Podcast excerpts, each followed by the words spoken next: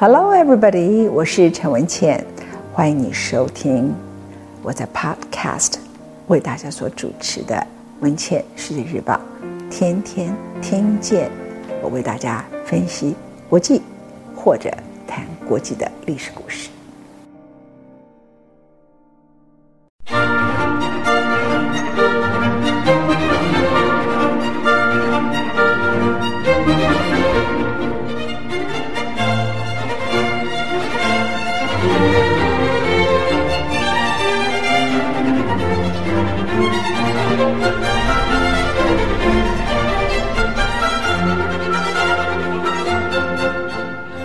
今天所听到的音乐是人们在介绍所谓丘吉尔庄园，就是他祖父伟大的庄园很重要的配乐啊。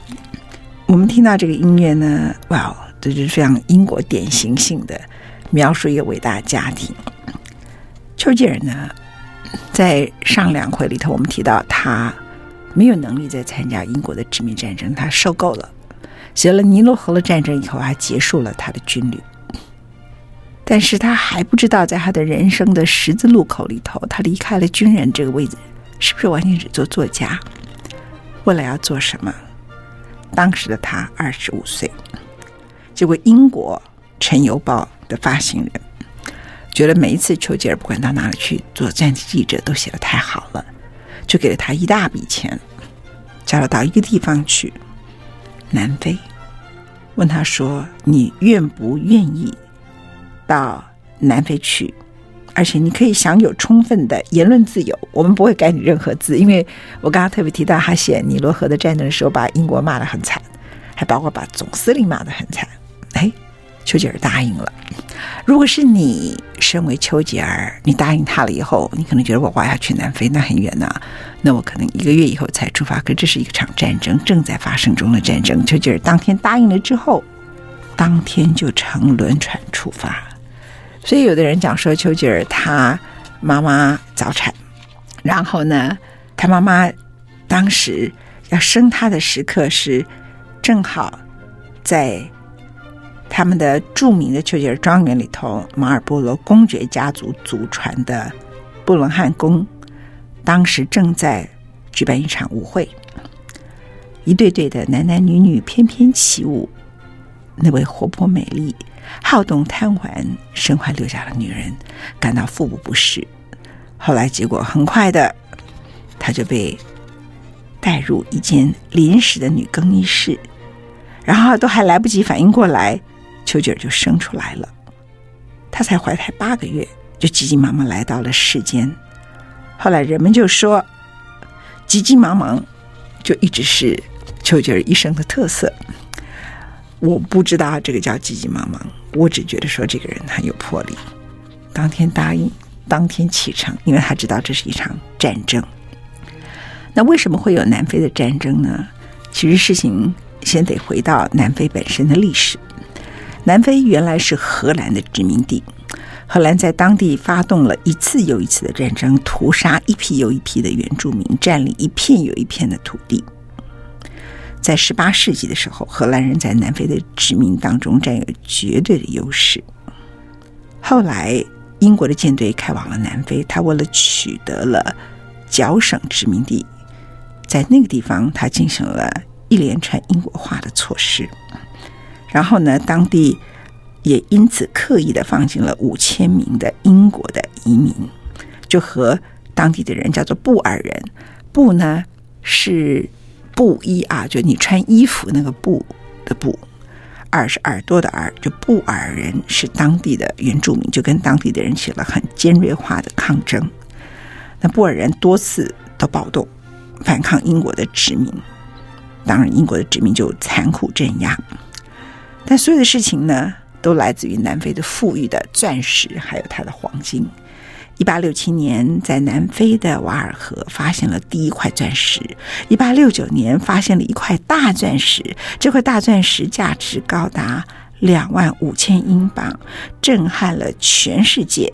而且，他们还在瓦尔河的南岸发现了一个叫做原生的钻石床，不是发生一个钻石矿，是一整块都是钻石。所以，所有的冒险家反正有钱能使鬼推磨，所有的鬼都到了这里来。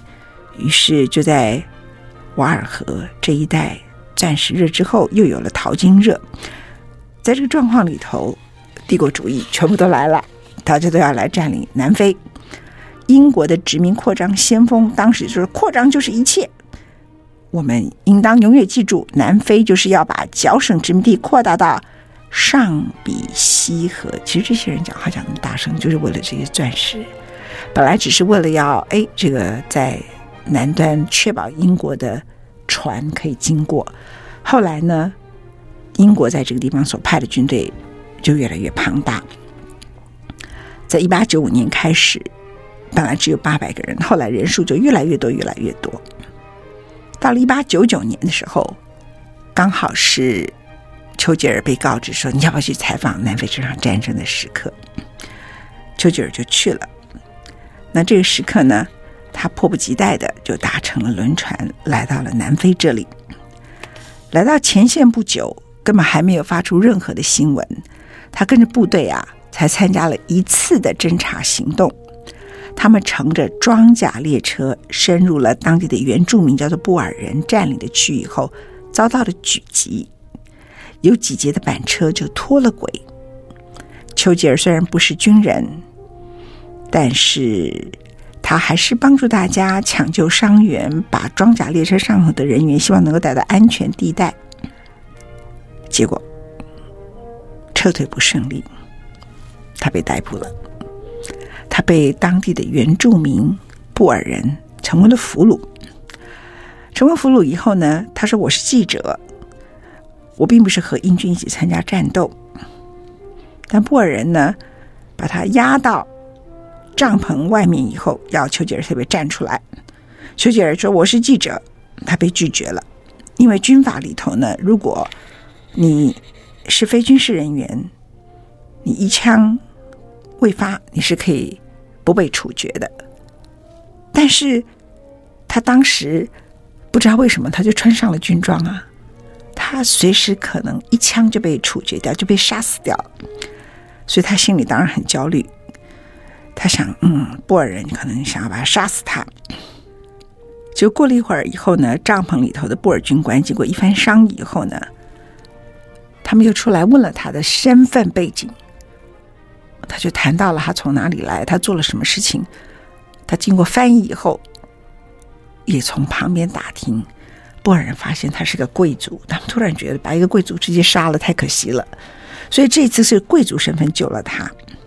他们就对他说：“尽管你是记者，但我们不打算放你走，我们也不打算处决你，因为毕竟我们不是每天都可以抓到英国这么显赫的家族的贵族子弟的。”所以丘吉尔就被抓了。丘吉尔被抓了以后呢，还在监狱里头，当然就被关得很很惨了。你可以想到，一般人的监狱就够可怕，战俘就是你是战争的俘虏营很可怕。布尔人当地原住民，你可以想象南非当地的落后是什么样的情况啊？丘吉尔后来在这个囚徒生活里头，曾经做了一些相当多的描述。在关押的前第一个礼拜，他很仔细的看到了许许多多的细节。他写了这么一段话：整个监狱的环境，哪怕是最宽松有序的牢房，都令人作呕。在如此恶劣的环境里头，我们吵架的对象不是布尔人，而是战俘，因为我们感受不到人生一丝丝的乐趣，我们只想得到一个比较可以呼吸的角落。为了那个可以呼吸的角落，战俘们互相咒骂。如果你从未受过约束，也不知道当囚犯的滋味，你一旦被囚禁在一个狭小的空间，四周都是铁丝网，有哨兵持枪监视，很多条条框框束缚你，你一定会感到羞辱。一生中，我最深恶痛绝的便是这一次被俘虏。他在那一次感受到人性。在那个小小的空间中，他的矛盾。然后之后呢，他就知道说，在这里，布尔人虽然不准备立刻处决他，总有杀他的一天吧。他必须冒险，他要越狱。丘吉尔后来在他的回忆，不是二次大战回忆录，在他的人生回忆录提到，他说：“当你决定越狱的时候，你就突然突破了那个囚禁里头带给你的痛苦。虽然你还在那个囚禁的空间里头，你突然你的羞耻感不见了，你就想说：我什么样的方法，什么样的状况，什么地方有漏洞，哪个铁丝网，什么时间点可能使我越狱成功？他每天每天都在观察。他说：我的人生在这上充满了危险的乐趣。”危险的乐趣，我不再感觉被羞辱，所以其实人生，你看看他这一段呢，他在很年轻的时刻，那个时候他还没有从政，而且他是个贵族的小孩，让他来到这个地方，他被俘虏，当下他不是觉得说，我干嘛？怎么人家叫我来南非，我就那么无聊，就要发战地记者，我已经成名了。他不花任何时间抱怨，他原来是觉得在这个时候，他感觉到没有自由，被羞辱，他看到人性的黑暗面。这件事情后来也影响他曾经担任过英国的内政部部长，就是内政大臣。他后来就会改善牢狱里头的生活，因为他知道什么叫做被囚禁。如果你给囚犯一个非常糟糕的环境，他在里头会养成更反社会的性格，除非你把他处死，判处他。无期徒刑，有一天他被放了，他永远的反社会人格一定会使他再犯罪。所以这次的被俘虏，对这位贵族的丘吉尔以及过去人生，虽然有过成绩不好吧，爸爸觉得他是废物吧，但还算一路顺利的丘吉尔有了一个很特别的经验。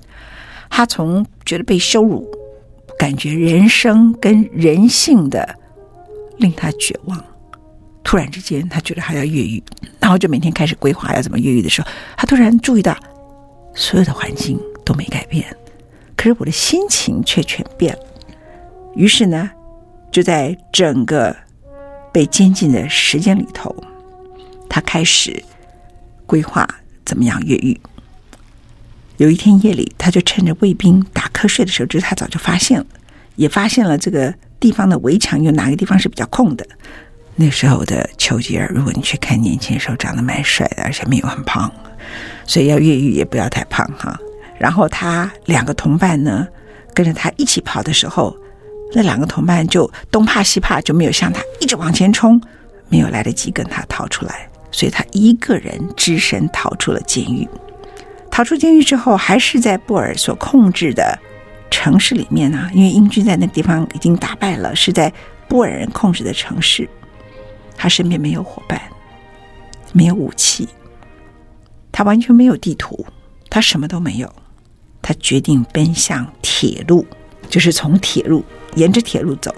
然后呢，接着看到火车，他看到火车只要快速通过，就可以通过布尔人的控制区，逃往葡萄牙的殖民地。来到铁路旁边以后，他就爬上当时开过来的火车，跳上去。然后就藏在一堆装过煤的空袋子下面，然后那里头有很多煤的黑色的粉，把脸涂得乱七八糟，让人家认不出他来，好像也是当地的黑人一样。等到黎明时分，他下了火车，因为他担心到了白天卸煤袋子的时候会被别人发现，所以他没有觉得我在这里很安全，我再多藏几天吧。他觉得白天。就有人会来，所以这一路上对他来讲都叫做智取。我要在这个过程当中，我怎么让自己活下来？布尔人呢，发现哇，我好不容易抓到了一个英国大贵族的人不见了，就贴出了悬赏广告：第五师悬赏二十五英镑，捉拿逃跑战犯丘吉尔，无论死活，赏金照付，到处都贴。而英国的报刊。也全面了报道丘吉尔被俘虏的事情。丘吉尔当时还没有从政，但是他的家族实在太有名。我刚刚从前面第一集就不断的告诉大家，而且他写了几个作品，人们也是注意的。更重要的还是他的家族啊，英国是一个阶级非常严明的社会。在当时呢，丘吉尔被俘虏的时候，就有一些电报。比如说，十二月十三号电，丘吉尔虽然巧妙越狱，但越过边境可能性甚小。十二月十四号电，据报道，丘吉尔已在边境火车站被逮捕。十二月十六号，据报道，丘吉尔已在沃特维尔博文被捕。他妈妈大概觉得他儿子完了。十二月六号，Winston Churchill 从普勒多利亚越狱后，人们担心他不久就会再次被抓获。果真如此的话，他应该已经被枪决了。这是英国当地的报道。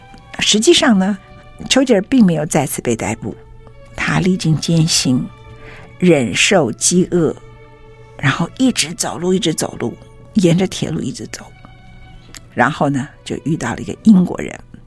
还在这个同胞的房子里躲过了布尔人的追捕，然后在一八九九年十二月十九号，就是英国伦敦已经正式的发布他应该被枪决后的三天，他逃到了葡萄牙控制的一个港口，然后就在这里走入了英国领事馆。而这场南非的奇遇，给丘吉尔带来之后最重要的政治资本，就是从政。他不再只是丘吉尔家族贵族，然后呢，战地记者、出版作品的作家，然后讲话呢跟文字很漂亮，然后尖锐的批评大英帝国，不是只有这些身份而已。人们觉得他太了不起了，充满了英雄故事，像一个电影里头的主角。在那个时刻，英国的报刊呐、就不断的把丘吉尔奇遇大做文章啊。那时候还没有电影这件事嘛。所以就把他呢如何逃出俘虏营的事情呢写成一堆新闻，大肆渲染，而且呢杜撰一些绘声绘影的细节，因为丘吉尔根本还没回来，他们更不知道他怎么逃的，所以他只好乱写一通。结果丘吉尔声誉倍增，因为你要让大家阅读，一定要把他写得很英雄啊，很了不起啊。结果这件事情呢，他就成非常非常有名。他是在一九八九年的十二月越狱的，一直到一九零零年的夏天。他才回到了伦敦，所以你要知道，那个时候可不是搭个飞机啊，搭轮船。他回到伦敦，安全了。在那个时刻，他还是要写书，书叫做《南非历险记》。在这本书的素材也跟一样，像战地报道，他用笔墨叙述了自己的冒险经历。出书呢，又跟以前也一样，又是上下两大卷儿，很大本。对他来说。他不到三年的时间就出了六部著作，这是他写作的巅峰时期，也为他写作的生涯暂时画下了圆满的顿号。而这个时刻，一九零零年，快要到一九零一年了，英国在全球虽然在总 GDP 里头输给了美国，可是在全球的政治上，还是拥有最庞大的影响力。但是，一八九五年，在总 GDP 里头，美国正式超越了英国，所以英国也开始走上了由盛而开始往下滑的下坡路。在经济上是美国，在军事上是德国强而有力的挑战。在那个情况里头，丘吉尔决定从政，这是他的十字路口。在南非历险记之后，他做出来的选择。回首这段往事，他曾经写了这么一段话：一八九五年到一九零零年之间，是我一生最丰富多彩的一段时间。回首往事，我真诚的感谢至高无上的上帝赋予了我生存的机会。我所经历的每一天，可能都是危险的日子，但也是好日子。它使我一天比一天好。我的生活充满了坎坷，充满了危险。我时时感觉到。变幻无常，但我同时感觉到我内心充满了希望。来吧，世界上所有的年轻人，现在最需要你们去填补被战争夺取的一代人的空缺。你们不能失去一分一秒，你们一定要在生命之战中找到自己的位置。一个人的二十岁到二十五岁，都是你们大显身手的时期。不要安于现状，即使你有显赫的家庭。承担起你们的责任，世界是你们的，机会是你们的，不要只想继承你前辈的遗产，请重新举起光荣的旗帜，向你的人生挺进。如果你的前方有敌人，进攻打败他们，绝对不能向失败低头。这是丘吉尔当时所写的话。他的抱负也在那一段时间里头，才二十六岁之前，已经历练了后来我们所看到会成为领导二次世界大战，在英国那一场战争中顽强的抵抗希特勒的丘吉尔。而这段史实呢，很重要，因为他一步入政坛的时刻，就开始已经是战地英雄了，所以很快的就当选了。他不像一般年轻的国会议员，也不是因为他是贵族而已，他也不像一般的年轻人，保守党反而还要靠他，不是他靠那些元老，反而元老很想靠他，因为他是战地英雄嘛，所以他们就充分利用了他的声誉，这正中丘吉尔的下怀。这位战地英雄呢，在竞选大会里头就开始发表很多演讲，然后呢，在他二十六岁的时候，他首次当选了议员，迈出了他从政生涯的成功一步。可是丘吉尔是一个不甘寂寞的人，我这句话可能应该说他是一个不甘平凡的人。一般来讲，新当选的议员是没有办法上台讲话。可是他是丘吉尔，他不一样，他是战地英雄。所以新一届的英国议会下议院开始要辩论的时候，按照英国议会的传统，新议员来的下议院是不能立即发表演说的，至少等到一个月之后。然后丘吉尔每天准备什么时候轮到他，整个冬季都过去了，最后轮到了他。在那个时刻，他就从四面八方听到了许许多多善意的忠告。一个说法说：“不要操之过急，等几个月以后，你了解了下议院，你再发表谈话。”这是前辈给他的忠告。还有一个人跟他说：“这是你熟悉的话题，不要失去良机。”有人警告他：“你呀，才刚进来，你不要展现出那种咄咄逼人，否则你会冒犯你的前辈。”更有人跟他说：“大早知道你是战地英雄，你也靠这个当选，你还要来讲这些陈腔滥调。”最后，他决定接受有一个人给他的忠告，那个人叫做卓别林。他没有接受任何政治人物的忠告，他接受的是卓别林的忠告。不要着急，如果你有话要说，下议院就会听你说。他在这次的演讲里头，总共讲了两段话。第一段话说。我认为我们应该征服爱尔兰人，并且随后给他们自治。这两段话是对立的。我们应该征服爱尔兰人，这是保守党的主张，并且随后给他们自治，这是自由党的主张。这是两个完全不同的概念。所以丘吉尔后来的人生从保守跳到自由党，因为他一直是不是那么完完全全的大英帝国殖民主义者，可是他也没有完全是自由党。他的演讲说。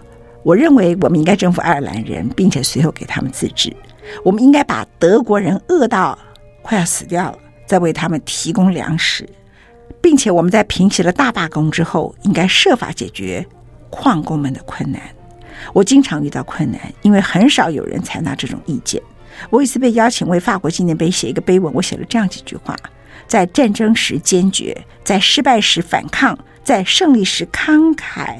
在和平时仁慈，我再念一遍哈，在战争时坚决，在失败时反抗，在胜利时慷慨，在和平时仁慈。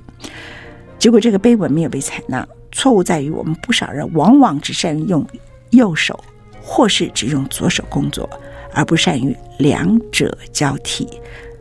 我们应该既善于用右手，也善于用左手。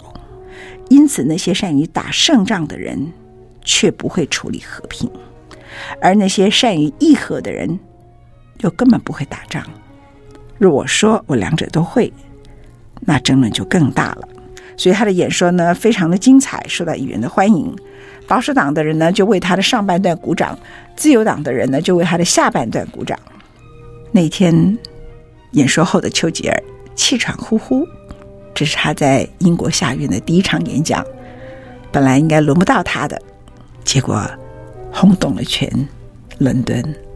其实已经没有人可以忽视他了，他汗水直流。最后他自己说：“哈，大家都很客气，对我鼓励一番。于是我昏昏沉沉、舒舒服服的，一直做到自己恢复了元气，才回家。”在那次的演说以后。自由党的劳合乔治就特别在下院的酒吧里头走过来跟他说：“你的观点是站在你的贵党的领袖的对立面哦。丘吉尔说：“你对大英帝国的态度相当超脱。”于是两个人成为了好朋友，也使得丘吉尔最后，当他跟保守党的领袖之间分化，一九零四年，他脱离了保守党，转向了自由党。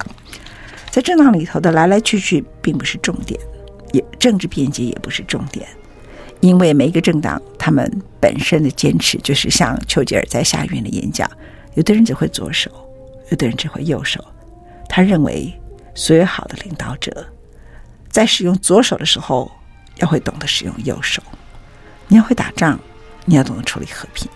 如果你只会和平，你又不懂得打仗，你到最后，你的和平也不会完成。所以人们说他叫做政治辩解，就是说他在两个党里头跑来跑去。如果你了解他的思考是哲学性的，是历史性的，是复杂性的，你可能会用不同的角度看待丘吉尔。那其实这件事情在他第一场下议院年轻二十六岁的丘吉尔演说里头。就已经非常非常的明显。